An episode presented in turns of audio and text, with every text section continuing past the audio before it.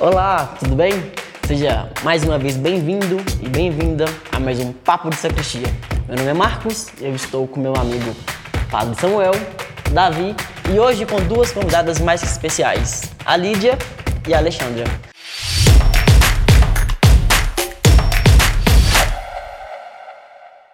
Sejam bem-vindas, meninas. Muito obrigada. Obrigada, um prazer estar aqui. E o nosso tema de hoje é polêmico, mas muito interessante. O feminismo em face ao cristianismo. E aí, pessoal, o que vocês têm a dizer sobre isso?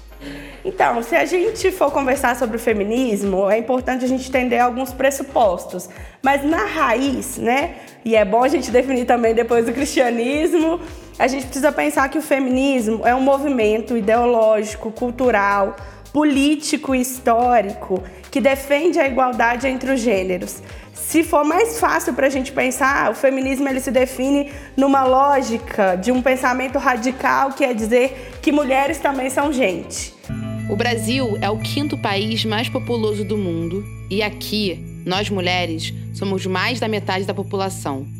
Mesmo assim, os dados de representatividade e igualdade não são nada animadores. A gente ocupa apenas 15% dos assentos no Congresso. Ainda ganhamos 23% a menos que os homens e somos o quinto país no ranking mundial de feminicídio. Eu diria que é uma igualdade com uma equivalência ali de poder de decisão, sabe?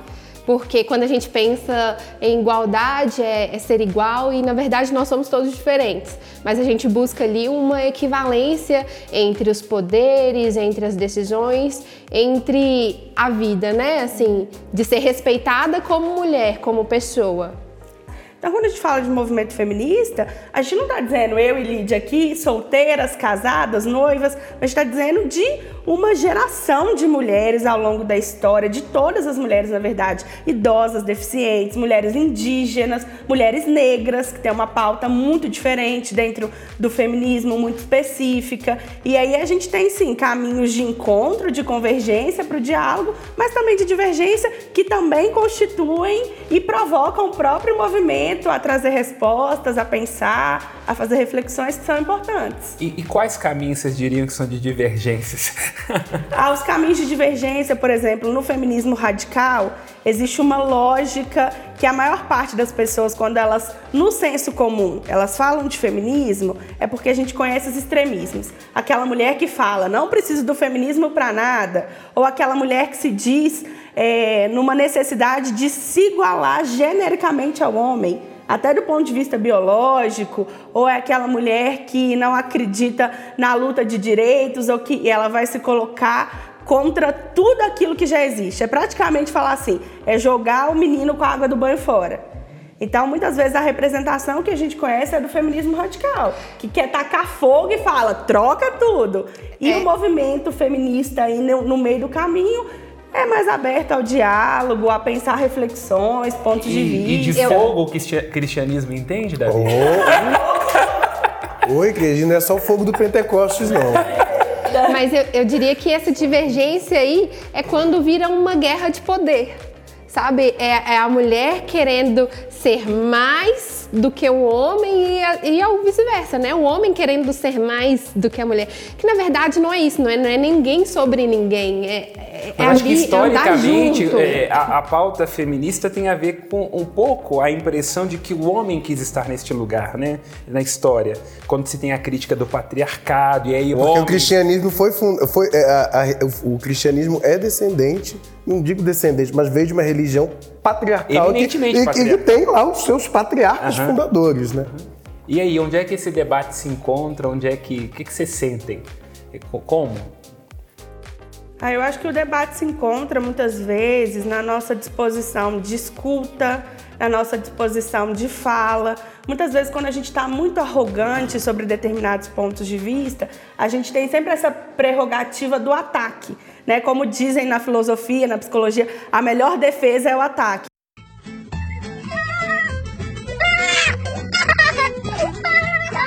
Que nem sempre, muitas vezes a gente precisa ponderar, a gente precisa estar aberto a esse lugar de escuta e muitas vezes até de ensinamento. Isso é respeitar o lugar de fala, de sobre a representatividade. Mas a construção não é só sobre um ponto de vista. Quando a gente fala de um movimento tão amplo, a gente está falando de inclusão. E aí eu vejo os pontos de convergência com o cristianismo quando a gente percebe também o lugar de Cristo esse lugar de promoção do diálogo, esse lugar de promoção da vida, esse lugar de valorização da vida. Isso, por exemplo, traz o que eu tinha antecipado sobre machismo. O machismo já é um movimento, não pode ser contrário ao feminismo, porque o feminismo ele luta pela garantia de igualdade. Já o machismo é um movimento do patriarcado que oprime mulheres. Nenhum homem morre por causa do feminismo, mas diversas mulheres morrem no nosso país, nem vou falar no mundo, todos os dias em detrimento do machismo. E aí a gente precisa pensar que lugar que é esse social da nossa construção de pirâmide, como a gente se entende como gente, como sujeito, se a gente não valoriza a vida do outro, né? Se eu trato o outro a partir de um olhar de submissão, sobre um olhar de objetificação. Né? Essa questão do olhar de submissão, eu lembro sempre daquela leitura polêmica né, da carta ah, de Paulo aos Efésios, capítulo 5, né, em que traz essa ideia da submissão. Né? E eu sempre trabalho a seguinte linha, é, quer dizer, sobre dois aspectos. O primeiro que há um limite de compreensão do apóstolo no momento em que ele escreve essa carta. Quer dizer, ali quando ele está falando sobre submissão, ele está dizendo sem os pressupostos culturais e ideológicos que nós temos. Então ele faz uma identificação muito rápida, quer dizer, Cristo, é, é, igreja, esposo, esposa e é aquilo que ele dispõe. Mas fica um ambiente aberto ali para entender, olha, é, é, existe uma relação profunda é, daquilo que é familiar, do, do afeto, do, do, do, encontro, né, que é naturalmente um romance que tem luzes e sombras do homem com a mulher, com a relação a relação com o sagrado e por aí vai, né? Então quer dizer, o, o, em resumo, eu estou falando que há uma capacidade de atualização durável naquele texto de modo que o encontro com a cultura, a filosofia, a sociologia, a psicologia, as pautas, nos ajudem a purificar aquele texto e ver aquilo que permanece Quer dizer, o, o, esposo como uma reprodução do amor de Cristo pela igreja e aquilo que é um limite cultural, né? Um limite cultural. Quando você fala da submissão, eu, eu vi uma vez uma reportagem de uma noiva que tava no casamento, o padre disse as palavras certinho, e aí, quando perguntou, você aceita submissa ao seu marido? Ela, pera, eu aceito ser esposa, submissa eu não aceito. E a igreja, assim, caiu na gargalhada. Então, quando você traz essa definição de submissão, é importante, não de submissa de eu tenho que obedecer. É. E, e, existe um lugar aí provocativo pra gente que é de semântica da palavra. Uhum. Porque quando a gente fala dessa relação Deus e a igreja, né, existe um belo, existe um, lugar poético da gente pensar na construção de um casal, por exemplo. Mas se a gente pensa a partir de um olhar cultural e histórico, a gente está falando de um lugar de opressão, quando uma mulher, e às vezes não só mulher adulta formada, uma criança, né, ela é, é subjugada, ela é submetida ao poder do pai, quem manda. Aqui em casa sempre quem manda são as crianças. Thomas! Você prefere entrar ou prefere levar uma chinelada? Você colocou aí é um pouco o que Marx fala, né? você está querendo dizer que às vezes você tem um instrumental ideológico que acaba sendo usado para justificar uma violência. Para justificar e às vezes para apoiar. Nesse mesmo lugar a gente vai ter muitos líderes comunitários religiosos que vão falar: olha, não existe conivência entre a igreja e a opressão. A opressão que tortura, que mata, que expõe a extrema violação de direito, mas muitos outros reforçam esse lugar, né? Só para recortar, uma vez há muito tempo, eu me lembro disso, ainda é, criança, mas eu tenho essa lembrança numa homilia lá na igreja onde eu participava. O padre fez um discurso belíssimo sobre esse lugar de submissão e que a esposa deveria chegar em casa e cuidar do seu marido e dos filhos e tirar o sapato dos seus pés. E eu lembro como que isso foi polêmico na minha casa, sabe? Isso gerou uma discussão para os meus pais de falar Poxa vida, minha mãe fala, já cuida da família, dos filhos. Ainda tem que tirar o sapato. Vou ter que, vou ter que tirar o sapato Como se houvesse uma equivalência, né? Que, que, eu acho que é interessante trazer esse debate, como se necessariamente o lugar do feminino tivesse que ser este lugar do serviço, da sujeição, da docilidade, da não contradição, e que não é autêntico. E não é, não é. Principalmente quando a gente pensa nesse lugar determinado onde só a mulher faz.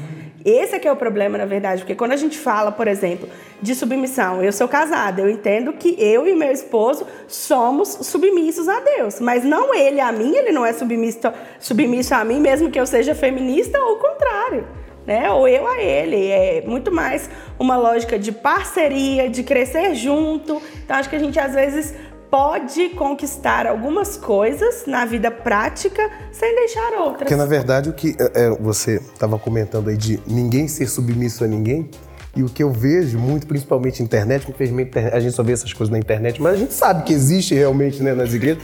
As igrejas pregam que você tem uma mulher, onde tem uma mulher feminista, há um homem castrado, um homem frustrado, hum. que o feminismo vem para castrar, para frustrar o homem, para feminilizar o homem. E não é bem isso, Como né? É que não é... faz com esse debate? Pode falar, por é, favor. Quando, na verdade, o feminismo ele busca o, o, respeito à mulher, sabe?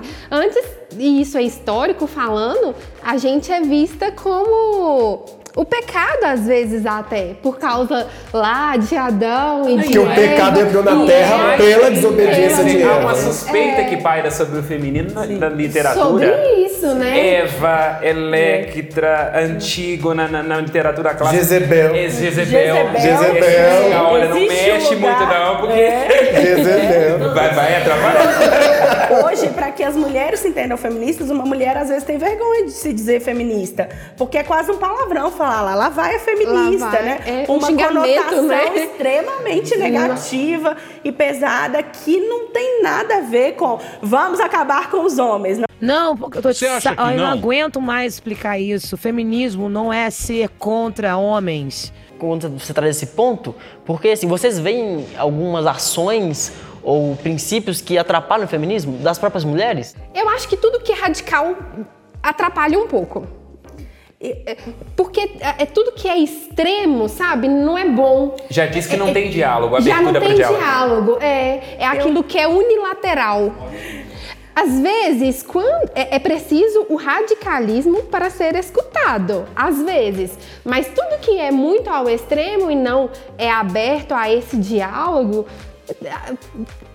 passa, sabe? Nem oito, nem, nem oito, nem Eu queria introduzir uma outra pergunta para vocês, é, à luz que vocês estão falando, que é assim, olha, o que, que, vocês acham que gera uma certa suspeita nas pessoas quando escutam essa palavra feminismo? Que há ambientes, por exemplo, do, dentro do cristianismo, seja ele vertente protestante ou católica, e que quando escuta falar feminismo já começa a ideologia de gênero, a mulher que não depila, porque, inclusive a gente tem essa imagem, aí né? começa aquela mulher toda. Não, é porque hoje você vê os movimentos, isso, né? os movimentos maiores de feminismo, você vê as mulheres saindo pra rua sem, é, sem roupa, marcha das né, vadias, mas é, em que medida, o que, que vocês acham que está por detrás disso? É, é, é, essa suspeita, ela é inocente em muitos casos ou ela é pensada? Para gerar o susto, para não colocar o, o, no debate. Quer dizer, em que medida talvez aí o susto com a palavra já significa a manutenção desse lugar que vocês falaram assim, olha, não vamos tocar nisso aqui não, vamos continuar com o nosso acordo para não entrar no que mais importa? É, eu acho que, que é, é pensado, é manobra de manipulação, se a gente for pensar, mas eu entendo também que, por exemplo, na análise institucional, quando a gente pensa aquilo que está instituído, para que surja um movimento instituído, instituinte, que troca as relações como elas estão estabelecidas, o radicalismo também faz parte desse movimento. Eu, ele eu, também está incluso. É, eu entendo que às vezes, por exemplo, o radicalismo ele não fornece um espaço é, fecundo de diálogo, mas ele também é parte desse movimento. Né? Ao longo da história a gente percebe isso. As Como é que ele, ele marca vieram, a ruptura? Sim, Entendi. a, gente a ruptura chega desse processo é. também de, de luta, de, de divergências dentro do próprio movimento, de outras conquistas, debates que avançaram muito, outros tantos ainda se encontram nas escuras, precisam ainda de mais tempo. E eu entendo também que a gente pensa a partir do ser histórico. Nós somos formados dentro da história, dentro de uma cultura, dentro de um lugar social que nos define. Então, para mim, com o meu pensamento e o meu lugar social, eu vou trazer uma definição de feminismo. Mas se eu perguntar para a dona Maria, lavadeira, que está lá cuidando dos filhos e da família, não vai ter a mesma definição que eu. Eu ia dizer justamente isso. A gente hoje é, é moldada mesmo a uma sociedade muito machista. Então, tudo que ultrapassa esse limite do machismo vira escândalo. E aí se torna o, o, radical, né? Porque aquilo, nossa, você viu a menina, ela tá lá trabalhando num canteiro de obras. Isso para outras pessoas é um escândalo. A mulher decidiu não ter filho. Mulher nossa, decidiu, absurdo. nossa, você viu, ela decidiu não ter é. filho. Ela não quer ser mãe. Pô, ela tá fugindo do papel ali dela de ser mãe. É. Então tudo que passa é, esse pensamento, esse contexto histórico, social da gente, às vezes acaba criando essa ilusão de, de escândalo, porque nós somos hoje escandalizados muito fácil, né? A gente se assusta com o que é novo muito fácil. É.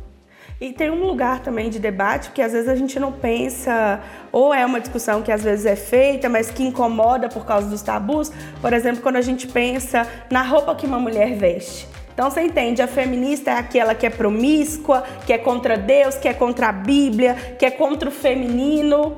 São visões muito deturpadas para a maioria das feministas, que estão na militância, que lutam por dignidade. E o que fazer para resolver? E o que fazer para resolver? Por que, que eu digo isso? Por exemplo, eu, como padre, sou muito indagado. Às vezes as pessoas falam assim: como padre? Tem gente entrando dentro da igreja e profanando o espaço, e aí é, tá, tá violentando os nossos valores sobre a família. Quer dizer, como é que a gente pode construir uma pauta de diálogo?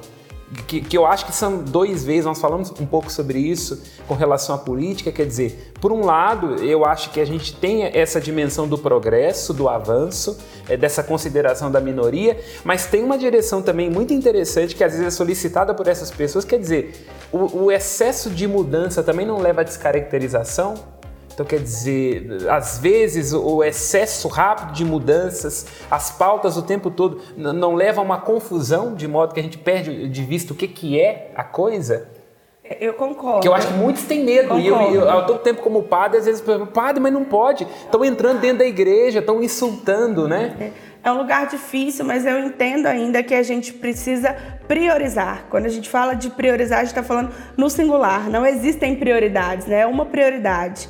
E aí é opinião mesmo, né? Porque quando a gente fala, vou repetir do ponto de vista do feminismo, não pode ser sobre uma mulher, mas sobre as mulheres no geral.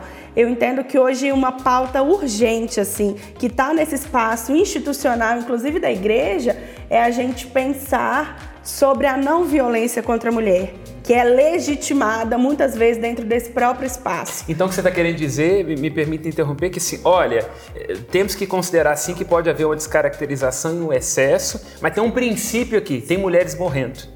E, e, a gente tem que tomar cuidado para que esse discurso na sua construção histórica não legitime isso, né? Porque nós não vamos nem ganhar aquilo que é o princípio espiritual e ainda condenamos a dignidade da mulher, né? Exatamente. Mas Essa é uma realidade. Desculpa. Essa não, é uma realidade. Não pode interromper, desculpa. Mas é porque... Não, eu... pode porque não. Você, Davi, que é né? Geralmente essa leitura é sobre o feminino no casamento. Você não pode falar. Não, eu estava comentando, eu, eu, ia comentar que eu acho esse, esses discursos, quando eles chegam assim para nós, cristãos, eles geralmente chegam pela boca dos líderes religiosos, né? sem ofensa aos presentes, mas chega.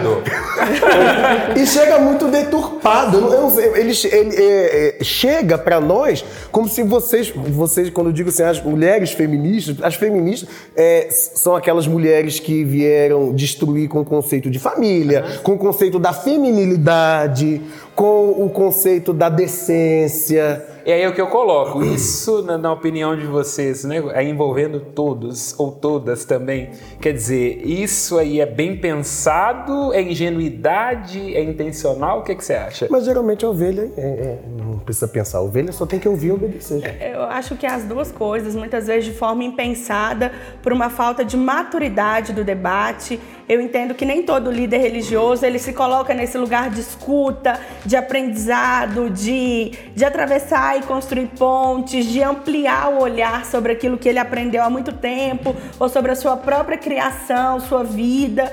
E muitas vezes também, então, às vezes por ignorância, às vezes também de forma intencional, porque isso manipula, isso mantém o rebanho no mesmo nível de Apacentado. apacentado, Apacenta as minhas pacificidade. ovelhas. né? É, de pacificidade. Tem um, um trocadilho que fala sobre esse lugar da roupa feminina, por exemplo, quando diz das feministas, que é a mini saia discutindo. A mini saia diz: será que a culpa foi minha? E aí a Burke imed- im- imediatamente responde: de jeito nenhum, também aconteceu comigo. E nesse momento a fralda, a fralda não fala nada, porque ela ainda não sabia falar.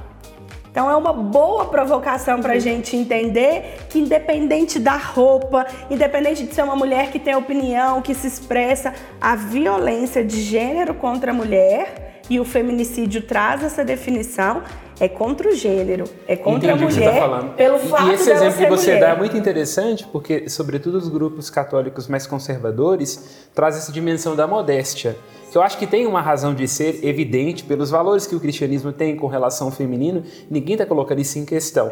Mas o que você está colocando é, é muito bacana no sentido assim: olha, ainda que ela não seja modesta, isso não pode ser usado para legitimar a- violência. não pode Acho que é interessante. Não né? justifica- Podemos questionar ou não se usa essa ou É, aquela roupa, mas mas, isso pode jamais pode ser o pressuposto da violência. O Brasil ocupa hoje, gente, não sei se vocês sabem, mas o quinto lugar mundial de violência contra a mulher. É um dado estatístico muito Assustador. grave. Assustador. Assustador. Até porque pelo tamanho do Brasil é uma coisa muito assustadora. sim. E isso é o que a gente registra. Imagina O que a gente o que não registra, está né? registrado. Que é muita ainda coisa. é muito tabu, né? Então é, É. tudo muito ainda encoberto. É. Tem mulheres hoje que têm receio de falar, tipo, fui, vi- fui, fui violentada, Pelo sofro marido. Agressão dentro da, da minha casa, sabe? esse imaginário social desse lugar feminino, às vezes, né? Numa relação conjugal, na ótica do sacramento, você é uma escrava sexual do seu marido. Você é violentada nesse lugar do sagrado, muitas vezes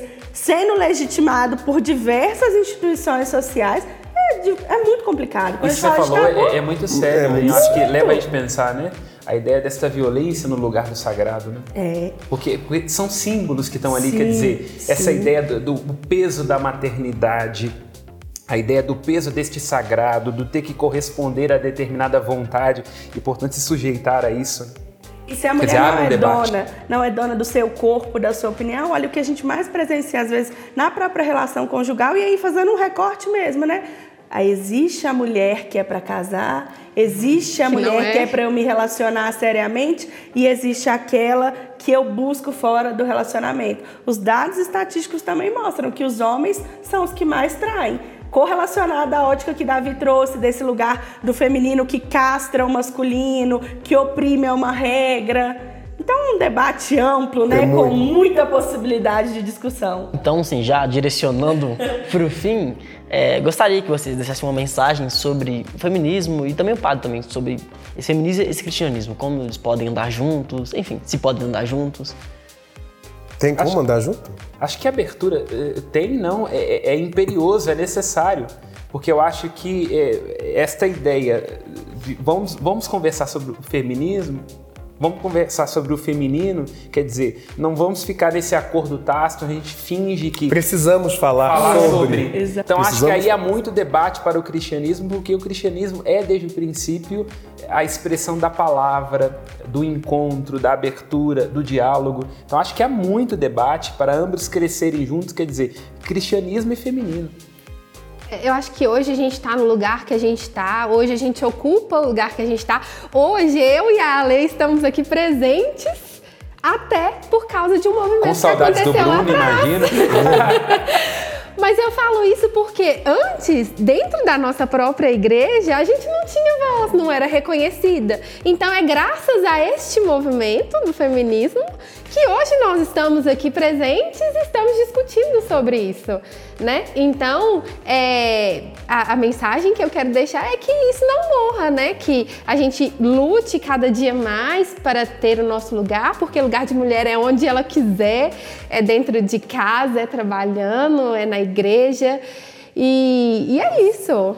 Para fechar, eu queria deixar como mensagem uma frase da Rosa Luxemburgo que diz que aqueles que não se movimentam não sentem as correntes que os prendem.